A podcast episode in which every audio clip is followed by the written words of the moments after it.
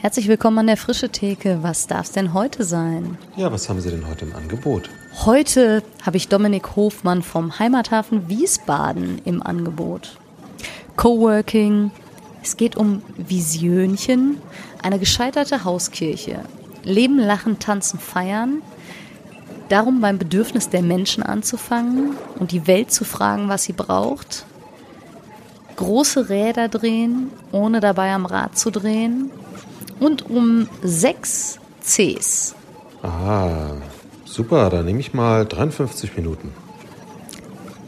Total gerne. Dann geht's hier los. Frische Theke. Erlesen Ideen für die Kirche von morgen.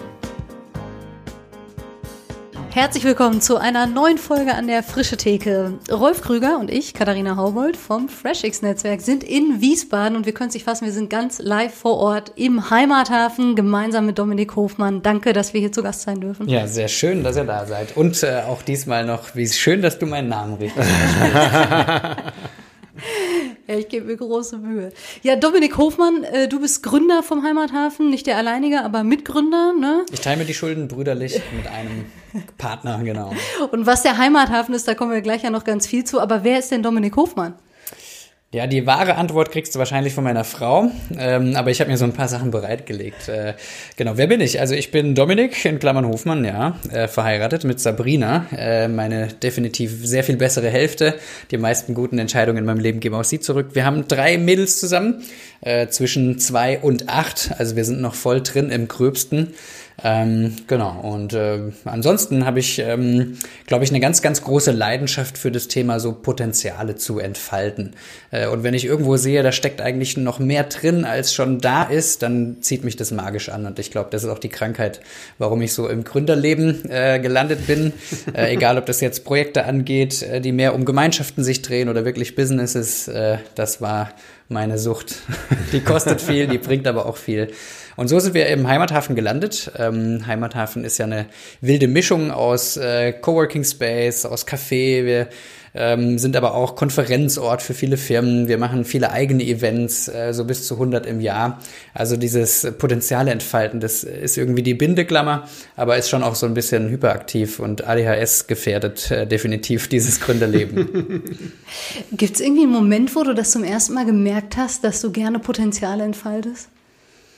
Oh, ich glaube, man wird ja echt so ganz viel geprägt, ne? auch über alle Jahre und Menschen. Ähm, und ich habe schon immer, wenn ich so geguckt habe, zu wem schaue ich auf, dann waren das schon immer auch ein bisschen äh, so Machertypen vielleicht, die echt was in Gang bringen. Äh, sicherlich, so klein wie die Welt ist und erst recht äh, hier die christliche, sind da einige, äh, spuken mir einige Namen durch den Kopf, die ihr auch kennt oder die äh, Hörerinnen und Hörer auch kennen. Ähm, ich war dann 2008 mit meiner Frau in New York und wir sind rübergezogen äh, mit einem Journalistenvisum. Wir wussten auch nicht, wie lange wir bleiben. Ähm, und das war für mich aber so der erste Punkt im Leben, wo so richtig bewusst wurde. Ähm, weil New York einfach so ein Schmelztiegel ist für Menschen aus der ganzen, aus dem ganzen Land oder auch der ganzen Welt, die irgendwann mal dieser Stimme gefolgt sind, ey, da muss doch noch mehr gehen. Und mhm. die kommen halt nach New York und starten oft mit ganz widrigen Umständen, ne? tagsüber Kellnern, um abends den eigentlichen Job, um das eigene Laden oder eigene Karriere aufzubauen. In einem wir, halben Zimmer wohnen und genau, sich mit, schlecht mit 35 ernähren. anderen Immigranten und so. Ähm, aber die sind halt getrieben durch diesen Traum, was sein könnte. Äh, und das hat mir den totalen Arschtritt gegeben, dieses deutsche Sicherheitsdenken so von sozialversicherungspflichtigem Job aufzugeben. Und da habe ich einfach gemerkt, ich, ich kann nicht mehr. Äh. Und dann war aber auch klar, als ich wusste, ich will, ich will was aufbauen, was gründen, war auch klar, ich muss das zu Hause machen, äh, mhm. weil das im Ausland dann immer so eine Art Verfallsdatum hat, ne, mit dem Visum oder wie auch immer. Mhm. Und das ist schon auch, dann kommt so das Lokalpatriotische auch ein bisschen rein, dass man sagt, hey, eigentlich will ich doch da wirken, wo ich herkomme. Und dann mussten wir zum Leidwesen meiner Frau zurück. Ähm, das war dann 2009 schon, also war nur ein knappes Jahr. Hat uns aber super viel geprägt in, in diese Richtung, ey, krieg den Arsch hoch. Äh, nimm ein bisschen Risiko in Kauf. Ähm, weil ehrlich gesagt, so in Deutschland, was kann denn passieren äh, im schlimmsten Fall? Ne? Wenn du, wir kamen aus dem Studium so, wir hatten super niedrige Lebenshaltungskosten. Und wenn du dir mal vorstellst, dass du sagst, was würde es kosten, mich ein Jahr frei zu kaufen, ein Jahr zu versuchen, an einem Traum zu arbeiten, dann waren das zu unseren studentischen Zeiten vielleicht 20.000 Euro. Und wenn du überlegst, wie dich so eine Bef äh, Erfahrung bereichert und voranbringt und dich, selbst wenn du danach in eine Anstellung wieder gehst, das macht dich so viel wertvoller. Du wirst so viel schneller Karrieresprünge machen und ernster genommen und mehr Beitrag leisten. Ich wette, das hast du innerhalb von fünf Jahren wieder drin. Also Unternehmertum in Deutschland äh, mit unserem sozialen Netz ist auch so mit Sicherheitsnetz-Unternehmertum. Aber die Rente. Ja, über die muss ich jetzt noch nicht nachdenken. Wie alt warst du, als ihr nach New York gegangen seid? Uh, wie alt war ich? 2018 mal rübergegangen. Ich bin echt schlecht in sowas. Ähm, ja, wie alt werde ich gewesen sein? 25, 26, so? Ja. Schätze ich mal. Auch da wieder. Frag meine Frau, dann kriegst du die wahre Antwort. Ja, jetzt sagst du nicht viel Risiko, aber also ich meine, wir sind hier vorhin mal durchgegangen. Mhm. Wir reden hier jetzt gerade über vier Etagen. Du sagst, ihr zieht um. Ähm, wir haben vorhin einmal kurz gesprochen, da fiel irgendwie Anfangssumme von 70.000 Euro. Ihr war zu zweit. Das ist ja jetzt auch nicht nichts.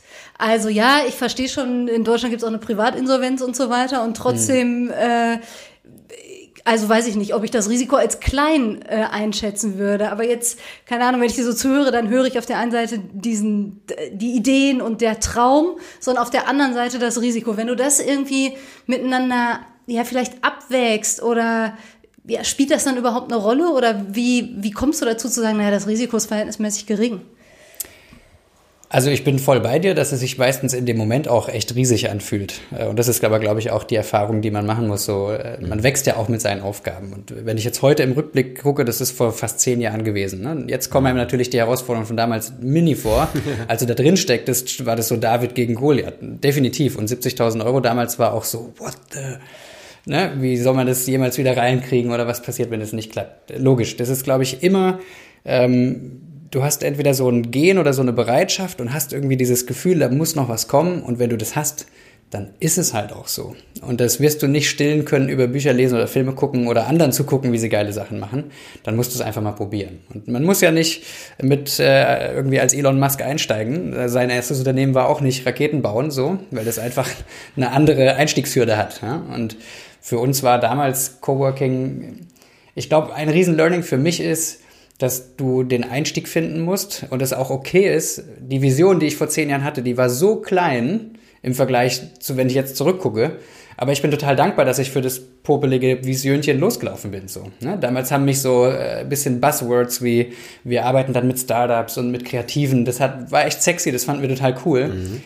Dem habe ich jetzt irgendwie zehn Jahre gegeben, aber ich würde nicht nochmal zehn Jahre der Vision von damals geben, sondern das Spannende ist, dass es sich ja weiterentwickelt. Und wenn du eine, durch eine Tür durchgehst, dann siehst du plötzlich drei neue Türen, durch die du wieder gehen kannst. Und so eskaliert es immer weiter. Und ich glaube, das ist das Geile auch am äh, Gründer oder äh, ja, Dinge Unternehmen leben, ähm, weil es halt immer weitergeht. Und äh, man muss nicht ähm, am Anfang so weit sein, dass man die Herausforderung nach der fünften Tür schon schaffen würde. Und das würde ich auch nicht. Also ich hatte damals echt ja, Schiss und Bammel, aber ja, irgendwie wächst man da dran. Was war das Visionchen? Ach, damals war das tatsächlich, ähm, es gibt jetzt eine riesen Backstory zum Heimathafen.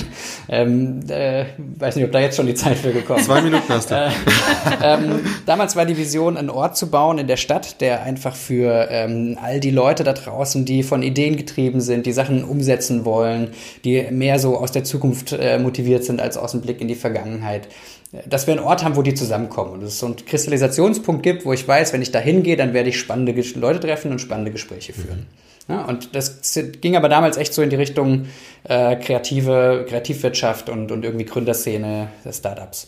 Ähm, die Backstory, für die ich jetzt nur noch eine Minute 15 habe, mhm. ähm, ist, dass wir eigentlich, wir, wir wollten eigentlich eine Hauskirche gründen. Ja, und äh, wir hatten damals so ein Co-Living-Projekt, also wir haben mit mehreren Parteien in einem Haus gewohnt. Wir hatten Gemeinschaftsflächen, ähm, da sollten eben die, die Hauskirchenräume drin sein, da war eine Bar drin, eine Werkstatt, ein Tonstudio und so weiter. Und das war alles total geil, solange es total geil war. Aber als es dann scheiße wurde, war halt plötzlich auch alles scheiße, weil wir haben zusammen gewohnt, wir waren Freunde, wir waren Kirche, wir haben zusammen gearbeitet, wir hatten eine Band und so weiter und so fort. Es gab überhaupt keine Boundaries da drin. Äh, und dann war der Konflikt halt plötzlich überall. In dem Kontext ist eigentlich damals das Wort Coworking aufgekommen. Da hatten wir das noch gar nicht. Damals gab es noch Flickr, ja. Und dann irgendwie Ach, haben wir geguckt nach. Was? ja, genau. Da hat man so Fotos geteilt. Wird bei ne? mir noch monatlich abgebucht. Ich weiß gar nicht. Ich weiß, aber ich finde keinen, naja, ich kann es nicht canceln, finde keinen Zugang. Anyways. Ähm, in dem Zuge sind wir auf Coworking gekommen, ähm, weil wir nach kreativen Räumen, die wir als Gemeinschaft nutzen, äh, gesucht haben. Und als dieser Begriff, als uns klar wurde, da steht eine ganze, ein ganzes äh, Konstrukt dahinter, da steht ein ganzes Modell dahinter, wie man solche Orte bespielen kann, da war für meinen Co-Founder Abi und mich ähm, klar, das machen wir auch unabhängig von diesem Church-Projekt. Deshalb ist eigentlich der Heimathafen äh, aus der Asche einer sehr schmerzhaft äh, gescheiterten Kirchengründung entstanden. Aber es hieß damals auch schon Heimathafen.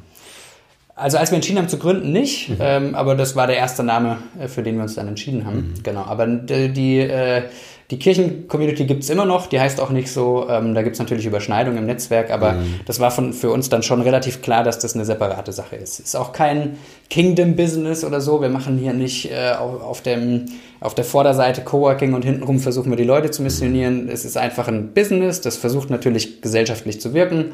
Und die Macher sind Christen, deshalb prägt es natürlich, wie wir das machen, aber es ist ein ganz normales Business. Und mittlerweile ist auch nur noch einer von beiden Gesellschaftern äh, gläubig so. Und äh, der Abi drückt es immer ganz spannend aus. Der sagt immer, er hat sein Leben lang so die Restzweifel weggedrückt, die er mhm. hatte, und jetzt drückt er mal den Rest Glauben weg.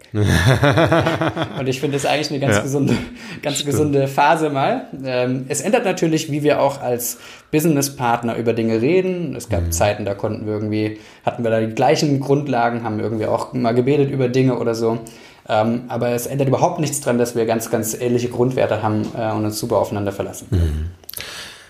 Lass uns mal bei dem äh, bei dem Kirchenprojekt bleiben, bei dem Hauskirchenprojekt für den Anfang. Was habt ihr falsch gemacht? Hm. Ähm, also ich kann heute schon sagen, dass es jeder jederzeit probiert hat, ähm, irgendwie zu befrieden. Ja? Selbst so meine absoluten Gegenspieler, äh, wo wir uns echt, glaube ich, viel verletzt haben gegenseitig. Es hat, glaube ich, schon jeder versucht. Ne? Wir haben am Ende auch mit tausenden Gesprächsstunden und Gebeten und Mediation professioneller und so, wir haben es probiert. Ähm, ich glaube, es war ein bisschen wir hatten ganz unterschiedliche Vorstellungen. Mhm. Als ich in New York war mit meiner Frau, ähm, hatten wir das echt das Gefühl, wir sind super inspiriert, ähm, wie man Communities bauen kann. Und wir mhm. kamen zurück und hatten das Gefühl, da ist echt eine Berufung drauf, äh, diese, diesen Freundeskreis auf dem, wir, hatten, wir haben uns damals so genannt, Hauskreis auf dem Weg zur Hauskirche. Weil wir waren ein Hauskreis, kamen aus einer Gemeinde oder eigentlich immer aus mehreren Gemeinden. Irgendwann haben wir aber alle gemerkt, das ist viel mehr unser Zuhause als die Ursprungsgemeinden, aus denen wir kamen. Und so, hey, let's be honest, dann müssen wir auch Kirche sein. Ähm, und das war für mich sehr klar, dass Gott gesagt hat, und da war New York ein Teil der Reise, so uns zu inspirieren. Wir haben da eine super geile Kirche kennengelernt, ganz klein, die haben ein Café gehabt, ähm, und das war einfach ein super geiler Ort, weil da hast du die Nachbarschaft natürlicherweise getroffen, du hast dich aber selber getroffen, da hing aber keine Psalmen an der Wand und was weiß ich, es war einfach ein Café in Brooklyn, so. War total cool. Ähm, und die haben, für die war Kirche eigentlich größtenteils so zusammen Leben, Lachen, Weinen, Tanzen, Feiern, was auch immer gerade Leben ist, aber das halt gemeinsam und irgendwie Gott einladen dabei zu sein. Das hat uns super inspiriert. Und als wir zurückkamen, war klar, dass eigentlich der die Fortschreibung von diesem Hauskreis auf dem Weg zur Hauskirche wirklich eine Kirche ist. Und jetzt ist aber das Problem, dass ein Freundeskreis hat keine Vision und ein Freundeskreis hat erst recht keine Hierarchien oder Strukturen und er hat auch keine Verantwortung für die Welt da draußen. Und wenn du aber plötzlich innerlich diese Gewissheit hast, hey, wir sind dazu da, auch einen Unterschied zu machen in der Welt, dann brauchst du ein paar dieser Dinge. Mhm. Und ich, mir war klar, dass Gott mich dazu berufen hat. Ähm, aber das haben andere so nicht gesehen. Und für die war ich ein Angriff mhm. auf das nette Leben, was wir so hatten. Ne? Ähm, und ich glaube, an, diesem, auf dieser, an dieser Grundauffassung ist es gescheitert. Ähm, und wir haben damals wir waren, sage ich mal, noch ein bisschen in der Phase, wo so Themen wie Basisdemokratie und so irgendwie ganz cool waren. Wir haben auch ein Buch gelesen, was ich eigentlich super geil finde, aber es war giftig in der Zeit. Das hieß So You Don't Want to Go to Church Anymore oder auf Deutsch der sexy Titel Der Schrei der Wildgänse. Ach, das. und da, da, stecken schon ein paar echt wertvolle Weisheiten drin, aber in der falschen Phase, in einem mhm. vielleicht auch noch nicht so reifen Mind äh, entwickelst du eine Allergie gegen alles, was auch nur im entferntesten nach klassischen Formen riecht. Mhm. Aber so ganz ohne Form geht es halt auch nicht. Und ich glaube, die kommen wir aus beidem. Unterschiedliche Visionen ähm, und dann so diese, ja, vielleicht zu rebellische, revolutionärische Art auf Dinge zu gucken mhm. äh, in der Jugend. Ähm, ich glaube, das war das Problem. Mhm. Und es ging wirklich ein paar Jahre noch sehr schmerzhaft haben wir so an unseren Wunden geleckt, sind dann über ein paar Jahre alle auseinandergezogen, ein großer Teil ist nach Berlin gezogen. Wir haben da bis vor einem halben Jahr selber noch gewohnt in diesem Co-Living, sind jetzt auch raus und mittlerweile hat, äh, gibt's auch dieses Projekt und es hat auch einen Namen und äh, versucht sich auch zu finden. Aber ehrlich gesagt war für mich dann Heimathafen so ein Strohhalm Gottes, äh, weil er weiß, du bist einer, der muss irgendwas aufbauen, sonst kackt er ab. Äh, und guck mal, hier ist dein Spielplatz. Hier, du darfst, du bist nicht nur in einem giftigen Umfeld äh, der Blockade, sondern äh, hier, bau was, gestalte die Welt. Äh, ja. Du sagtest vorhin, das gibt es noch und es klang auch so, als wärt ihr noch Teil davon, aber vielleicht habe ja. ich das auch missverstanden. Ja, was hat sich verändert für die Kirche, nachdem ihr gesagt habt, ihr gründet was anderes? Ja, das ist jetzt spannend, du wirst wahrscheinlich auch unterschiedliche Fragen kriegen. Ähm, wir hatten eine lange Zeit, ähm, wo wir, wie gesagt, erst Wunden geleckt haben. Ähm, und dann haben wir aber eine super heilsame Zeit gehabt. Äh, wir hatten ein paar ähm, Mentoren, äh, die uns so oft das Thema hörendes Gebet gebracht haben. Also nicht so sehr, weißt wir haben uns verabredet eigentlich so um so einen Gründungsworkshop, so jetzt letzter Anlauf, jetzt machen wir Maßnahmen, Events, Planung, Kommunikationsplanung und so für dieses Jahr. Wenn es jetzt nichts wird, wird nichts mehr, aber jetzt geben wir alles so. Und dann sagte aber dieser Mentor, äh, der über Spark bei uns reinkam, ein äh, Netzwerk, von dem wir Teil sind, äh, der sagte so, hey, wollen wir einfach Gott fragen kurz, über was er reden will? Ne? Und dann sagte Gott so, ja, er will über Identität reden. Und ich so, fuck, das klingt jetzt überhaupt nicht nach Maßnahmenplan. ähm, aber gut, Gott, was willst du über Identität sagen? Und äh, dann sagte er ja, ja, was, wer ihr halt wirklich seid, was ich in euch reingelegt habe und nicht über was ihr für andere tun könnt, sondern eigentlich, was ich für euch tun kann. Und wir so, okay, was willst du denn für uns tun? Eigentlich will ich, dass ihr im Frieden lebt, so mit euch und mit der Welt da draußen. Ja? Seid ihr im Frieden? Und wir so, ah gut, wir sind jetzt eher so aus der Unzufriedenheit motiviert, wir sind jetzt nicht so die äh, balanciertesten. Und dann sagte Gott, ja, dann hört auf, Kirche zu gründen, weil ihr könnt niemanden dahin führen, wo ihr selber nicht seid. So. Und ihr könnt nichts für jemand anderen tun, was ich nicht vorher für euch getan habe. Und das hat einen ganz krassen Shift gebracht. Mhm. Dummerweise geht's langsam seitdem, aber es tut auch gut. ja. Und das ist irgendwie eine ganz neue Reise, dass wir nicht irgendwie, es kam über Jahre immer wieder so Töne jetzt von Gott auch, dass er sagt so, hey, ihr seid nicht irgendwie mein Werkzeug, mit dem ich XYZ erreichen will, sondern ihr seid halt meine Kids so, ich, oder Partner oder wie auch immer. Und ich will mehr an und für euch tun als durch euch so. Oder nur in zweiter Reihe durch euch. Oder lasst es durchaus meinetwegen die natürliche Folge sein von dem, was ich für euch mache. Aber dieser Shift, wenn du gleichzeitig Erstens kommen wir aus einer Welt, die dir das anders beibringt. Andererseits komme ich aus dem Business, das, das es dir brutal anders beibringt. Mhm. Ähm, aber dass eigentlich Gott mich nicht braucht. So. Aber ich brauche halt ihn und ihn arbeiten lassen an mir, an uns und dabei andere einladen, Teil der Reise zu sein. Das ist für mich Kirche mittlerweile. Und die ist manchmal langsamer, die ist wahrscheinlich auch manchmal leiser, so, weil wir fahren nicht eine dicke PA auf einen 32-köpfigen Chor, mhm. ähm, aber die ist viel näher äh, oder vielmehr eine gute Botschaft für das Leben, was wir leben. Und im Heimathafen haben wir ganz viele so total äh, ambitionierte Leute, die auch echt eine hohen, hohe Geschwindigkeit im Leben haben. Die brauchen nicht noch eine Show sonntags morgens. Mhm. Die brauchen eigentlich eher, hey, wo treffe ich mich? Wo treffe ich Gott? Und wo kann ich mich mal balancieren? Wo kann ich mal auf die innere Stimme hören? So und das ist was, da bin ich auch im Rückblick total fasziniert und äh, auch dankbar, dass Gott mich nicht meine Vorstellung von Kirche hat gründen lassen, weil die wäre keine gute Botschaft gewesen, so, ne? Und da musste ich einmal gegen die Wand fahren, total reset und dadurch, dass wir Heimathafen gar nicht als christliche Glitsche gegründet haben, sind wir aber halt auch nicht von Christen für Christen so, sondern mhm. plötzlich sind wir irgendwie relevantere Akteure und Player in der Stadt und in der Gesellschaft. Ähm, und wir kommen natürlich jetzt in viel, viel mehr Beziehungen, als wir sonst gekommen wären. Und das Faszinierende ist, am Ende kommen die Leute ja doch wieder mit ihren Lebensthemen. Mhm. Und am Ende, wenn du am Lagerfeuer hockst oder beim Feierabendbier beim dritten, kommst du sowieso wieder aufs Thema Glauben. So. Ja. Und äh, da gibt es ein paar Stories mittlerweile, wo ich echt nur äh, mit offenem Mund daneben sitze und sage, krass, also wenn das Ziel war, Himmel auf Erden zu bringen, dann war meine klägliche Vorstellung davon, so eine kleine Klitschenkirche zu gründen, echt falsch. Und jetzt stehe ich zwar manchmal in dem Problem, und ich rede gerade zu viel, sorry, aber gut, muss ja beim Podcast irgendwie sein. Wir sind hier, um dir zuzuhören. Alles gut. Ja nichts, wenn wir hier tanzen. Wir, wir lieben es, wie du dein Potenzial entfaltest und uns daran teilhaben lässt. Ja, ich habe ja das Gefühl, ich darf teilhaben an dem, wie Gott so sein Potenzialentfaltungsspielchen spielt.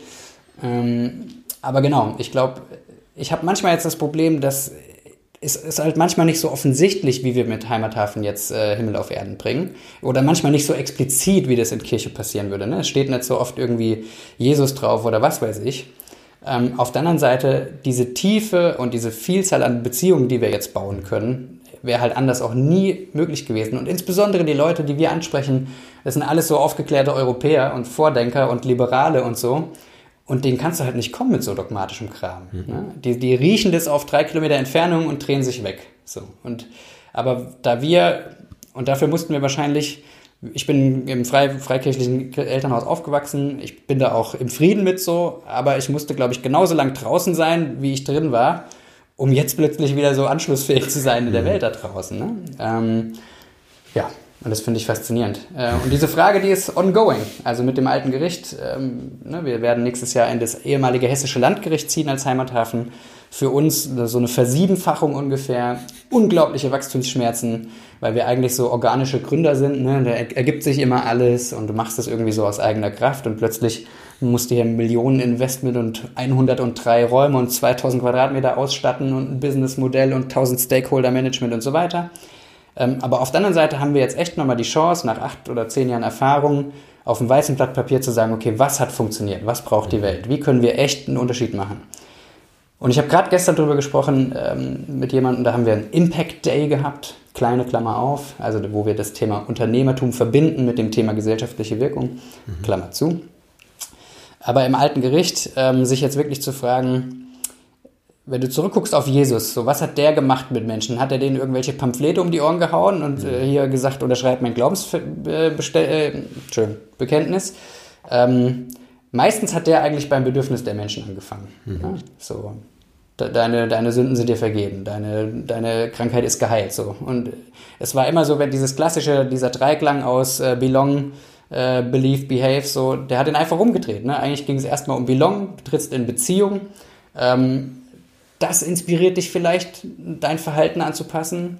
Und dann, wenn überhaupt, kommt irgendwann Behave, äh, Belief hinten raus. Mhm. Aber halt nicht andersrum. Und ich glaube, das ist der große Shift, der bei mir auch stattfindet. Aber das ist echt langsam und das, was man im Kopf an Modellen hat, boah, das verschiebt sich echt mhm. in Ultrazeitlupe. So, und dann merke ich, da bin ich seit zehn Jahren in dem Prozess und mhm. bin wahrscheinlich drei Zentimeter weiter als am Anfang. ähm, aber eigentlich ermutigt mich dieser Rückblick so auf Jesus, der eben nicht immer kam mit der Botschaft zuerst, sondern erst mit dem, wo kann ich wirken, wo kann ich eine gute Botschaft für dein Leben sein.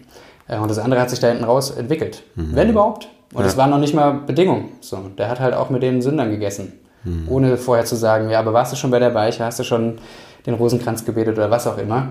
Da hat er halt mit denen Abend gegessen so. Und das machen wir im Heimathafen sehr viel. Ja. Kaffee trinken, Abendessen. Ja.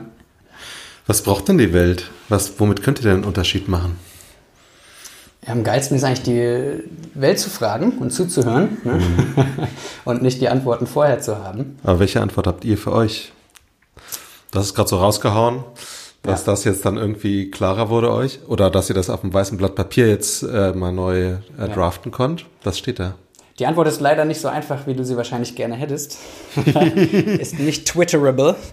Ähm, wir sind ja ein relativ komplexes Konstrukt. So, wir sagen im Heimathafen immer, wir haben sechs C. Ne? Es gibt so einfache Cs wie das Café, und das versteht jeder. Dann gibt es Coworking, das meinen die meisten noch zu verstehen. Oder dann Conference, also Conference, so wir vermieten Konferenzraum, ist auch easy. Mhm. Hinten raus bei Community und äh, Consulting und Connect, Klammer zu. ähm, aber ich glaube, die Welt braucht viele Dinge und verschiedene Teile in der Welt brauchen verschiedene Dinge. Ne? Und wir sind ja, wir sind ein Business, wir müssen auch Kosten decken und Geld verdienen. Und dann gibt es Bereiche wie Consulting, wo es eigentlich um Innovationsthemen geht. Also wenn sich Organisationen verändern wollen, transformieren wollen, agiler werden, schneller werden, äh, innovativer, digitaler, bla bla bla, dann äh, braucht die Welt in dem Fall Begleitung. So, wie können wir mhm. das werden? Und da wir an der Schnittstelle zwischen dieser ganzen Startup-Welt leben, also sehr schnellen, äh, innovativen Organisationen, auch sehr jungen, und auf der anderen Seite sehr alte, große Organisationen, da können wir ganz gut vermitteln. Ne? Mhm. Das braucht die Welt, das ist aber jetzt nicht super äh, spirituell. So, ne? mhm.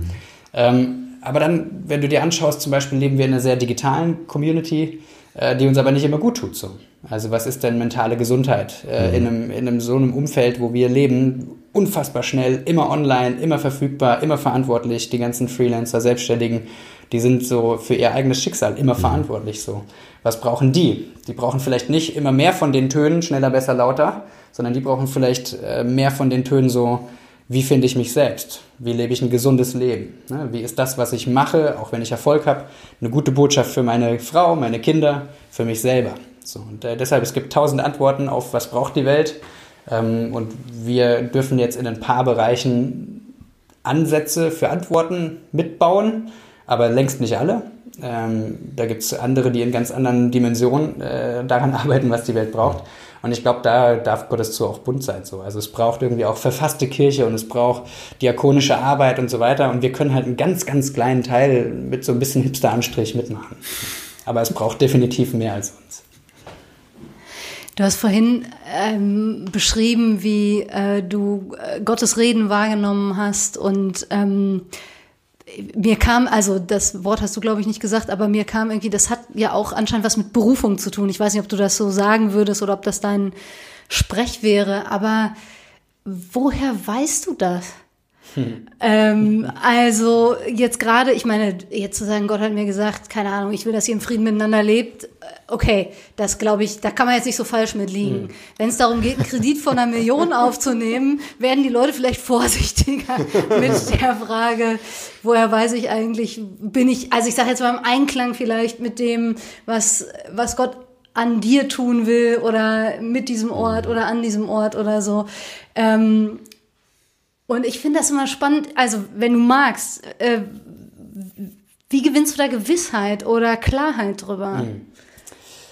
Ja, super spannende Frage. Bin ich mir auch über die Antwort noch nicht so ganz sicher, weil das Prozesse sind, die ongoing sind. Ähm, also ich bin mir sehr sicher, dass das Berufung ist und nicht nur Beruf. Und anders würde ich es auch nicht machen. Also never ever. Ich hätte schon tausendmal aufgegeben, weil das echt dreimal so groß ist wie ich. Ähm, ich glaube, drei Dinge haben mir sehr gut getan immer. Das eine sind, ist so das Thema Sabbaticals, also sich rausnehmen aus mhm. dem, wo man ist. Egal, ob das ein Micro-Sabbatical ist, weil du das irgendwie ein Wochenende machst oder einen Spaziergang im Wald. Äh, für mich brauche ich brauche auch größere Sabbaticals und da entstehen meistens die Entscheidungen, die wirklich wichtig sind, wo ich mhm. wirklich mal sage, ich gehe eine Woche ins Kloster, ich war vor ein paar Jahren ähm, bei einem Mentor einen Monat mit meiner ganzen Family in den Rocky Mountains. Und da hatte ich zum Beispiel das Gefühl, der Himmel war so nah. Ne? Also ich meine, wir waren auf 3000 Meter, das war ein Grund. Sauerstoff war wahrscheinlich relativ gering. Vielleicht war das auch nicht Gottes Reden, sondern Sauerstoffmangel. ähm, aber das neben den Sabbaticals ist es auch das Thema Begleitung. Also sich äh, Leute zu holen, die bereit sind, einen zu begleiten, zu investieren, vorzuleben. Für mich ein unfassbarer Gamechanger. Mhm. Und dann die dritte Sache, die mir extrem schwer fällt, weil ich halt aus diesem ganzen Macherleben komme und schneller, lauter, besser und auch noch in der Lebensphase bin, wo ich drei kleine Kinder habe. Mhm. Das heißt, äh, die natürlichen Ruhezeiten sind nicht vorhanden und mein Persönlichkeitstyp kämpft da auch noch dagegen. Aber eigentlich muss ich lernen, äh, sozusagen eine Gegenkultur zu diesem Ganzen immer weiter. Und Gott hat mir Gott sei Dank in allen drei Bereichen echt viel gegeben. Ich habe so das Gefühl, der ballert dann so drauf und so drei Prozent bleiben hängen, aber wegen denen bin ich noch am Leben. ähm, und das eine war, dass Gott gesagt hat, so, ähm, er hat mir ein neues Lebensmotto eigentlich gegeben und das heißt seelenruhig große Räder drehen. und ich glaube, die großen Räder, die kenne ich so. Das ist meine Natur so. Du willst was aufbauen. Und, äh, das Geile war, dass Gott gesagt hat, so ja, ich habe ein Ja zu deinen Ambitionen und du willst was Signifikantes machen und das habe ich nicht reingelegt, das ist geil. Ähm, aber das Ding ist, wenn du das machst aus eigener Kraft, so dann baust du dir halt auch echt eine Maschine, die dich brutal beschäftigt hält. Ne? Wenn du mhm. Erfolg hast und dann baust du irgendwie plötzlich hast du 10, 20, 30 Angestellte. Ähm, das ist, dann ist der Unterschied zwischen große Räder drehen und am Rad drehen nicht mehr gegeben. Ja? Äh, und Gott hat halt gesagt, ich will nicht, dass du Nein sagst zu der Ambition, aber ich will, dass, das, dass die Seelenruhe dazukommt. Ja? Und du sollst nicht von Sachen zehren, die, die in drei Jahren leer sind und dann bist du burned out. So. Und äh, ich will auch nicht, dass deine Kinder von dir gar nichts mitkriegen oder deine Frau eigentlich das Scheiße findet, was du machst und immer nur gute Miene zum bösen Spiel macht, sondern seelenruhig große Räder drehen. So, das will ich dir beibringen. Und das ist natürlich ein bisschen sarkastisch von Gott, dass er mir das gibt und gleichzeitig so ein altes Gerichtchen. Aber an dem Beispiel kann man viel lernen. Und es ist definitiv keine Gerade. Ne? Das ist nicht so eine Kurve, die immer langsam, aber stetig geradeaus geht, sondern äh, Corona, unfassbar, äh, unfassbar krasse Zeit. Ähm, weil mir ist gefühlt weggebrochen, was ich zehn Jahre lang aufgebaut hatte unternehmerisch. Gleichzeitig ist mir weggebrochen, was ich die nächsten zehn Jahre aufbauen will mit dem alten Gericht. Äh, ich hatte drei Kids in der Homeschool, so du weißt gar nicht, wo du anfangen sollst. 40 Kurzarbeitsanträge schreiben oder, oder dein Business Model neu definieren äh, oder das alte Gericht abschreiben oder müssen wir das umschreiben oder wie auch immer. Also ich will nicht, ich will sagen, ich glaube, Gott hat mich auf den richtigen Weg geschubst, ähm, aber das ist echt Schritt für Schritt so. Äh, und ich definitiv habe hab ich nicht immer Seelenruhe, sondern das ist eher so die, ist die konstante Aufgabe, nicht die konstante Realität. Aber an sich ist das auch, glaube ich, was, um nochmal zurückzukommen zu der Frage, was braucht die Welt? Mhm.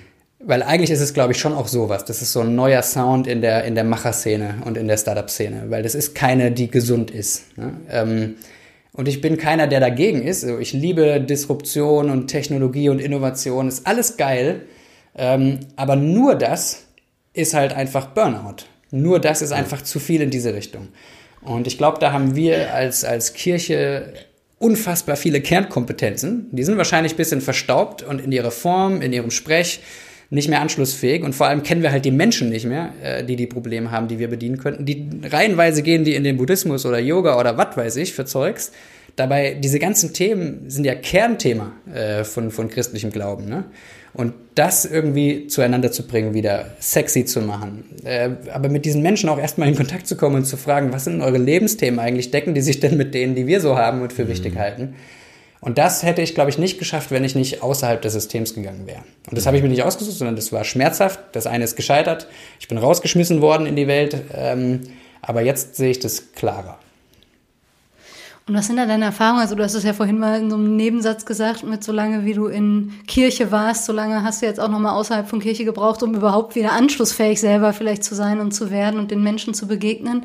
Was begegnet euch da im Heimathafen? Ähm, und wo würdest du sagen, äh, kann Kirche auch lernen? Also ihr selber, aber vielleicht auch darüber hinaus, jetzt gerade die Leute, die vielleicht auch zuhören. Was kann man von euch lernen? Also wir wollen eigentlich immer gemeinsam mit anderen lernen. Was kann man mit euch lernen? ja, das mit anderen lernen, glaube ich. Das kann man mit uns lernen. Ähm, dass man einfach Räume aufbaut, wo Menschen zusammenkommen, wo Ideen entstehen, äh, wo Dinge diskutiert werden, ähm, wo man aber nicht mit einer Antwort schon reingeht. Mhm. Ähm, und ich glaube, aus diesem Zuhören und diesem Miteinander Wegstrecken teilen, auch offen sein, äh, auch Zweifel äh, teilen und so weiter. Ich glaube, daraus wird voll viel entstehen. Und wir sind ganz konkret dran äh, im alten Gericht. Äh, das soll schon Himmel auf Erden sein, ähm, aber auch im rein äh, weltlichen Sinne. Also es soll einfach ein Ort sein, wenn du da reingehst, du sollst irgendwie spüren, krass, hier wird echt ein anderer Wind. So, äh, ich war letztens mit den Chefarchitekten so drin und der Presse und dann sagte, das, der erste Satz vom Architekten war, das ist ein klassischer historistischer Einschüchterungsbau. Das ist ja genau das, was ihr vermitteln wollt. genau. Und mir war klar, geil, wir machen jetzt genau das Gegenteil draus. Wir machen jetzt eher so eine Art futuristischen Ermutigungsbau. Ja? Und das soll man eigentlich spüren, wenn man da reinkommt, so dass du, du kannst da hinkommen, wie du bist, aber wenn du gehst, sollst du einen Schritt weiter in die Richtung sein, wo du eigentlich hin willst. Selbst wenn du noch gar nicht wusstest, wo du hin willst, als du reinkamst. Mhm. Und da laden wir im Übrigen auch die Kirche ein. Also mhm. morgen Vormittag habe ich einen äh, Workshop mit der EKHN, also Hessen-Nassau ähm, wo es um die Frage geht, wie kann Kirche auch so einen Ort nutzen, um einfach ihr Kontakt- und Sichtfeld zu erweitern, Experimentierfeld zu sein, auch mal Dinge aus der Hand zu geben, also auch mal andere mitprägen zu lassen, ähm, weil man, glaube ich, in, in diesem Risikofeld ist wieder dieses New York-Ding so, Arsch hochkriegen, äh, Sozialversicherungspflicht mal vergessen. Ähm, und dafür musste ich nach New York. Mhm. Und vielleicht muss Kirche dafür an solche Orte und in solche Communities. Und erstmal nicht zum Predigen, sondern erstmal zum Zuhören. So. Wie wichtig ist es für die Kirche, Dinge aus der Hand zu geben? Naja, weiß nicht, wie wichtig es für die Kirche ist. Die Frage ist ja, wie wichtig ist die Kirche für die Welt? Äh, und wenn sie keine Dinge aus der Hand gibt, ist sie halt irgendwann nicht mehr wichtig einfach. Ja. Also die kommt in den Gesprächen, in den Problemen, vor allem in den, an wen wende ich mich für, für die Problemlösung mhm. unserer Communities, kommt die einfach gar nicht vor. Ja. Aber Kirche fällt so schwer, was aus der Hand zu geben. Haben wir vorhin gesagt, gell? man muss ja nicht den fünften Schritt vor dem ersten können, aber man muss halt das erste Mal bereit sein, ein klein bisschen was aus der Hand zu geben. Und dann, ich meine, das machen wir für Firmen, ne? das ist mhm. dieses Consulting. Wir machen so kleine Events, die sind so ein Fenster in die Zukunft. Und du tust mal für einen Tag so, als würdest du agil arbeiten und kollaborativ und ko-kreativ. ähm, und dann kommen die da hin und fühlen sich vielleicht ein bisschen seltsam und verstehen das nicht, dass man keine Krawatte trägt und verstehen das nicht, dass die Agenda noch gar nicht steht und dass wir gar nicht definiert haben, wer der Sprecher ist und wer, der, äh, wer die Zuhörer sind. Und nach dem Tag sagen die aber, hey, das fühlt sich eigentlich geil an. Das ist ja die große Freiheit. Lass noch mal machen. So. Und dann machst du das zwei, drei Mal und dann hast du immer mehr so eine, so eine Community of Change innerhalb des großen Ganzen. Mhm. Und dann fangen, fang, kommen da so Dynamiken in Gang, dass du merkst so, ah, jetzt wollen sie mal eine Lernreise machen. Dann gehen wir an Orte, wo das andere mhm. leben, wo das passiert. Und dann wird, geht halt der Horizont auf. Mhm. Und irgendwann findest du dann so ein, so ein Tipping Point und so Multiplikatoren in dem Laden, die bereit sind für so Themen.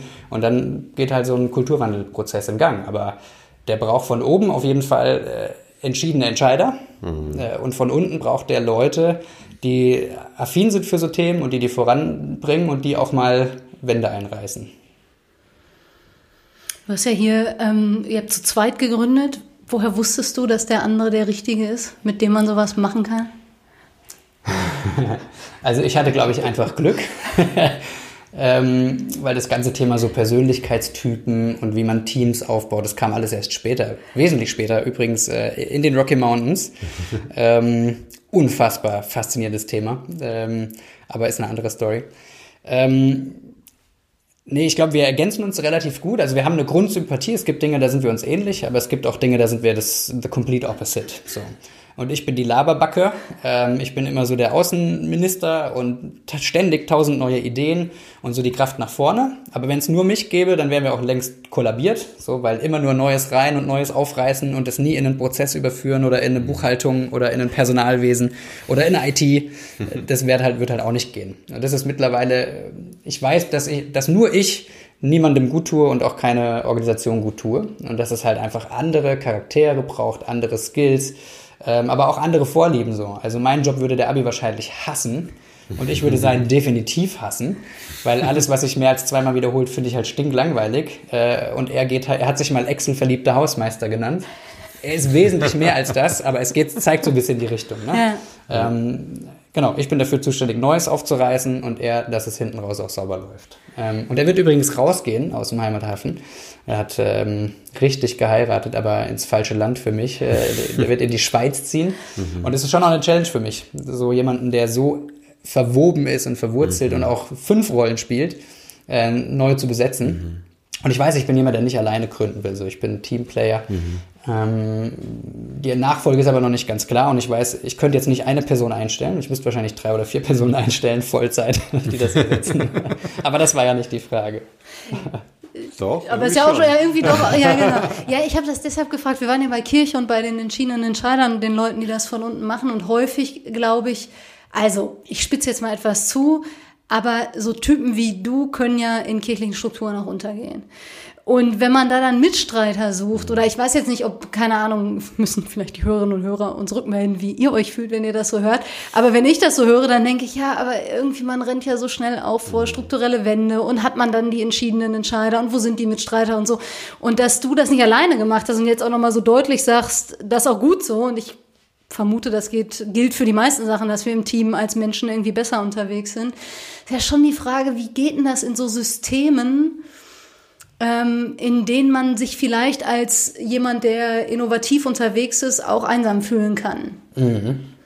Gute Frage. Stellen sich nicht nur die Kirche, stellen sich auch alle Organisationen da draußen. Mhm. Großes Consulting-Business. Und für dich?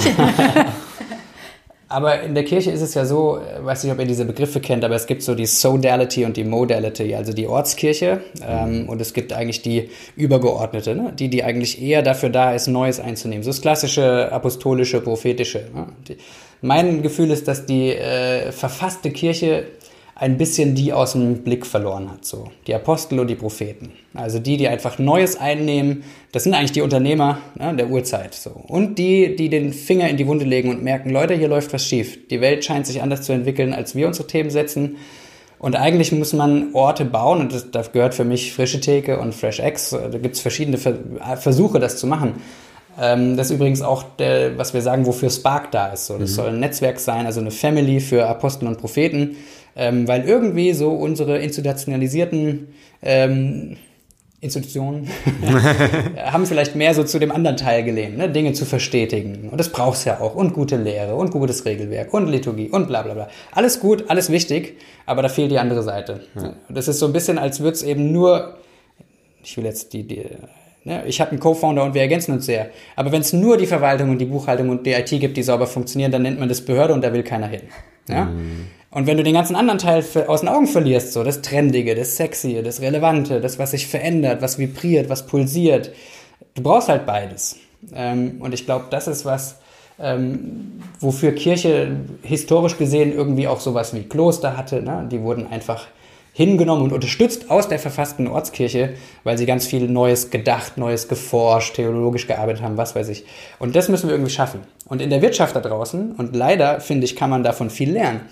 Die Wirtschaft hat halt einfach Innovation Labs gebaut in den letzten Jahren und angefangen, Company Builder zu bauen, in Startups zu investieren, zu kollaborieren und so weiter, weil sie merken, wir sind so groß und behäbig geworden, wir kriegen das nicht mehr aus eigener Kraft hin. Wir sind zu langsam, wir haben zu lange Prozesse und zu lange Projektplanung. Wir müssen Schnellboote bauen.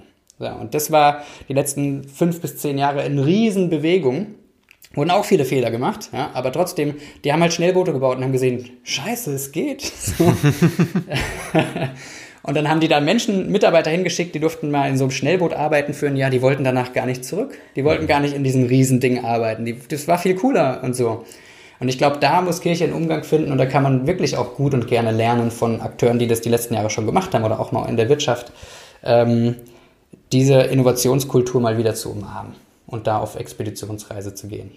Und ich glaube, ich bin ein ganz großer Fan von Orten, äh, weil Orte, da trifft man halt echte mhm. Menschen und hört echte Geschichten. Es war die letzten anderthalb Jahre durchaus nicht leicht mit Orten, ähm, aber deshalb glaube ich auch so sehr ans alte Gericht ähm, und kann da nur einladen.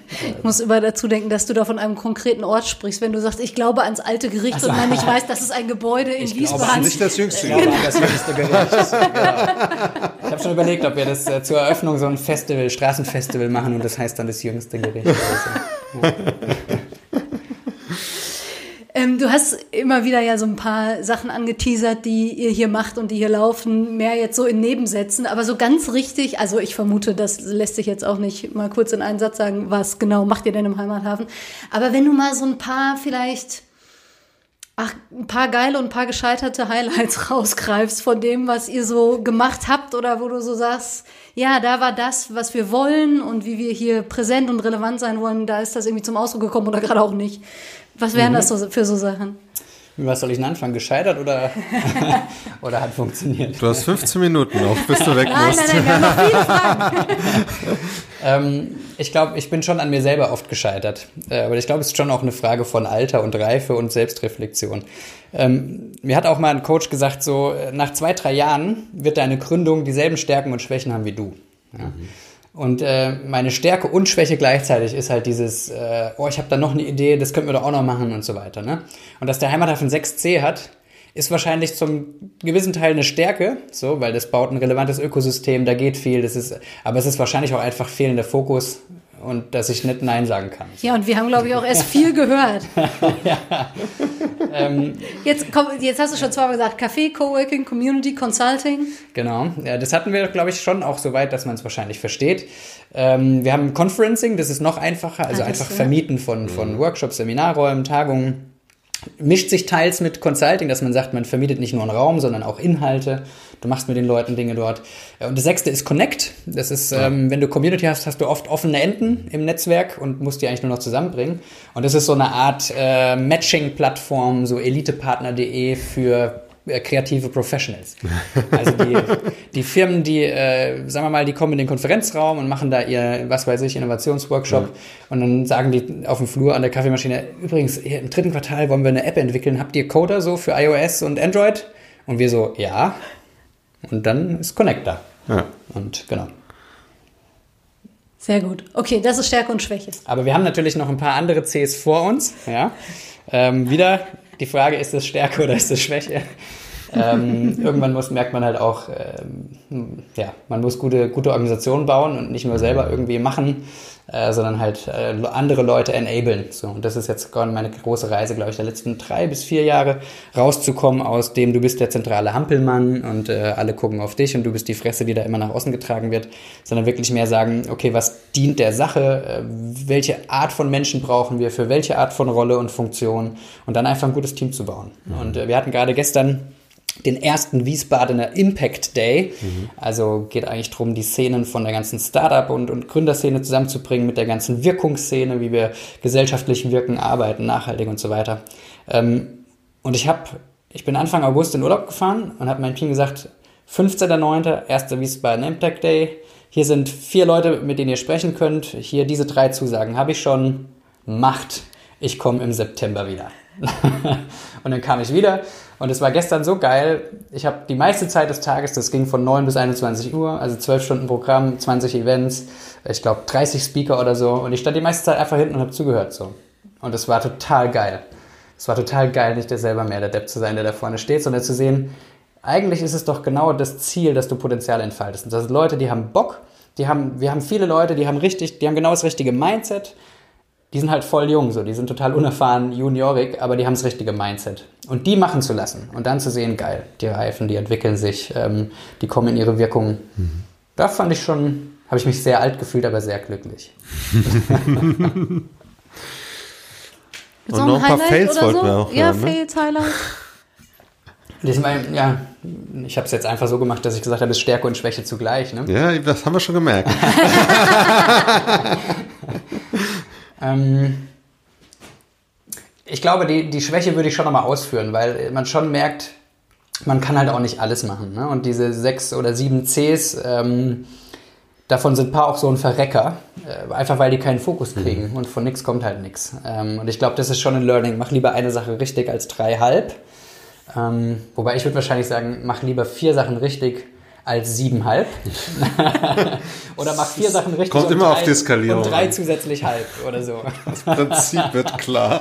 Aber es gibt Menschen in meinem engsten Umfeld und dazu gehören welche, die ich am meisten schätze, die sagen, das ist ein Fehler. Und das ist Strategielosigkeit. Ähm, ich glaube immer noch so ein bisschen an die Magie, dass mir meine Persönlichkeit auch nicht umsonst gegeben ist und dass damit äh, Gott was vorhatte so. Aber ja, ich merke schon auch, dass bei Punkten, wo denen du dich nicht wirklich widmest, dass da halt auch nicht viel passiert. Mhm. Und ganz ehrlich gesagt ist es auch ein bisschen die Frage von der Hauskirchengründung oder Kiezkirche heißt die mittlerweile und dem Heimathafen. Ich habe halt einfach Full Force dem Heimathafen gewidmet äh, und in der Zeit mit meiner Frau drei Kinder äh, bekommen. So deshalb, ich war ausgelastet, ne? Und die drei Prozent, die nebenbei noch übrig bleiben an Kraft und Kapazität und irgendwie kreativer Energie, die haben auch nicht gereicht, um da jetzt irgendwie groß was voranzubringen. Und deshalb glaube ich schon auch, entweder das ist gesund, weil Gott einen anderen Paste vorgegeben hat für die mhm. Kiezkirche, oder es ist halt auch, hey, wenn du das irgendwie so nebenbei machst als Prio 7, dann kriegst du halt auch Ergebnis Rang 7 so. Ja, das ist vielleicht ein Fail in meinem Leben. Mhm. Aber. Hört sich nicht so richtig failig an, ne? Na, ich, also die Frage ist, wie viel man zwischen den Zeilen liest. ja, die Frage ist ja, wie viel, also wie man das auch eigentlich ähm, embraced, ne? Als, als Möglichkeit zu lernen. So wie du gesagt hast, du wurdest schon öfter richtig rausgerissen. Könntest du ja auch sagen, dass das ganze Kiezkirchen-Ding am Anfang ein totaler Fail war, aber du bist super dankbar dafür. Mhm. Also, ist schwer im Nachhinein dann zu sagen, das war irgendwie richtiges Scheitern, weil eigentlich war es nur ein Umweg oder irgendwie sowas, oder?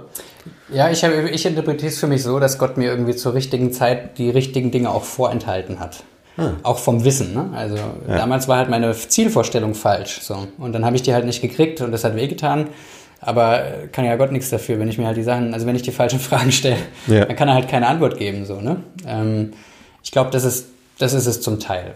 Ich weiß nicht, eine Sache, da frage ich mich bis heute, weil äh, ist jetzt schon ein paar Jährchen her, dass Gott sagt, so Seelen ruhig große Räder drehen äh, mhm. und guck mal nach dem, was dir auch Kraft gibt.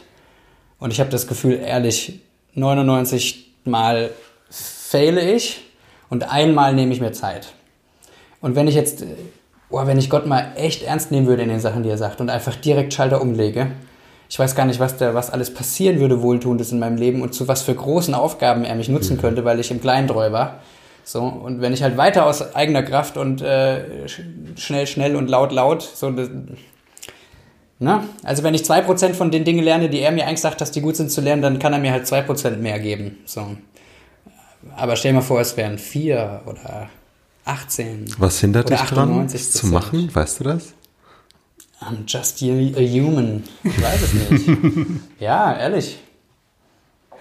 Und vielleicht, also, hm, ich meine, Gott wirkt ja auch außerhalb. Also ich habe vorhin schon ein paar Mal gedacht, boah, wir haben schon auch, müssen glaube ich ein bisschen aufpassen, dass wir nicht so ein Weltkirche-Ding irgendwie auch mhm. aufmachen, was ja ein bisschen künstlich sein kann. Also ich glaube, ist jetzt an keiner Stelle irgendwie, hat das so geklungen, als, keine Ahnung, würde Gott in der Welt nicht wirken oder so. Aber wenn ich dir so zuhöre, dann denke ich, das ist ja schon krass, was einfach auch außerhalb von dem, was du tust, was ihr im Heimathafen macht, anscheinend in dieser Stadt passiert. Und ihr werdet Teil von dieser Dynamik und benennt dann vielleicht manches, äh, was andere nicht Gott nennen würden oder bringt mhm. nochmal einen anderen Spirit im wahrsten Sinne irgendwie mit, mit rein oder von der Aufmerksamkeit her.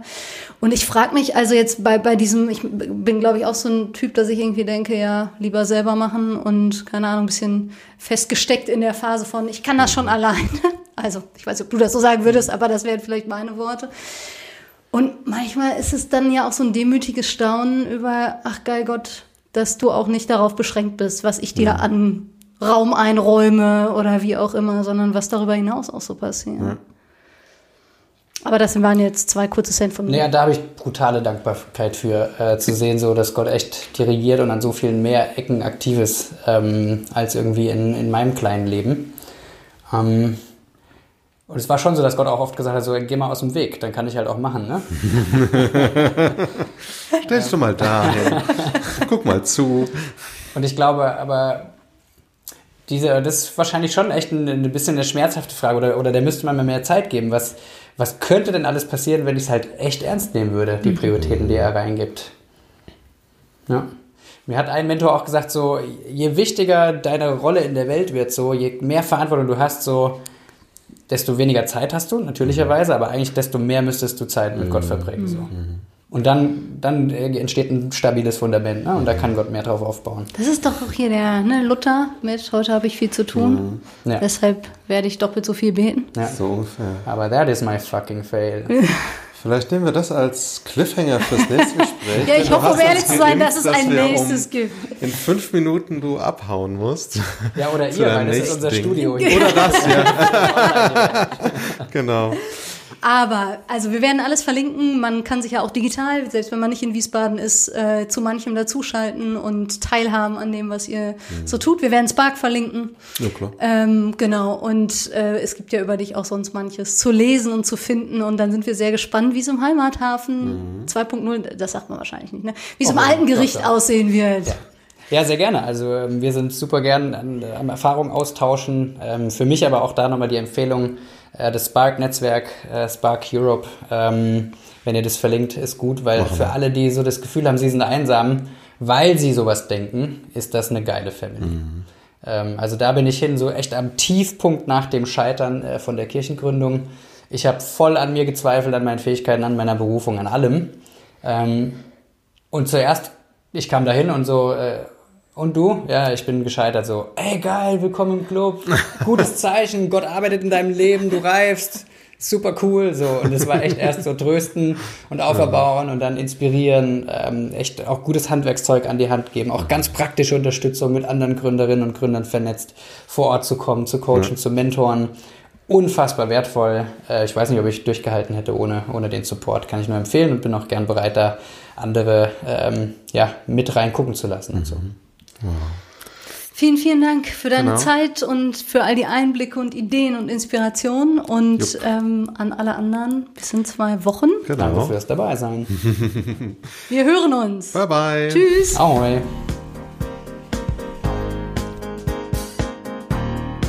Frische Theke. Der Podcast von FreshX.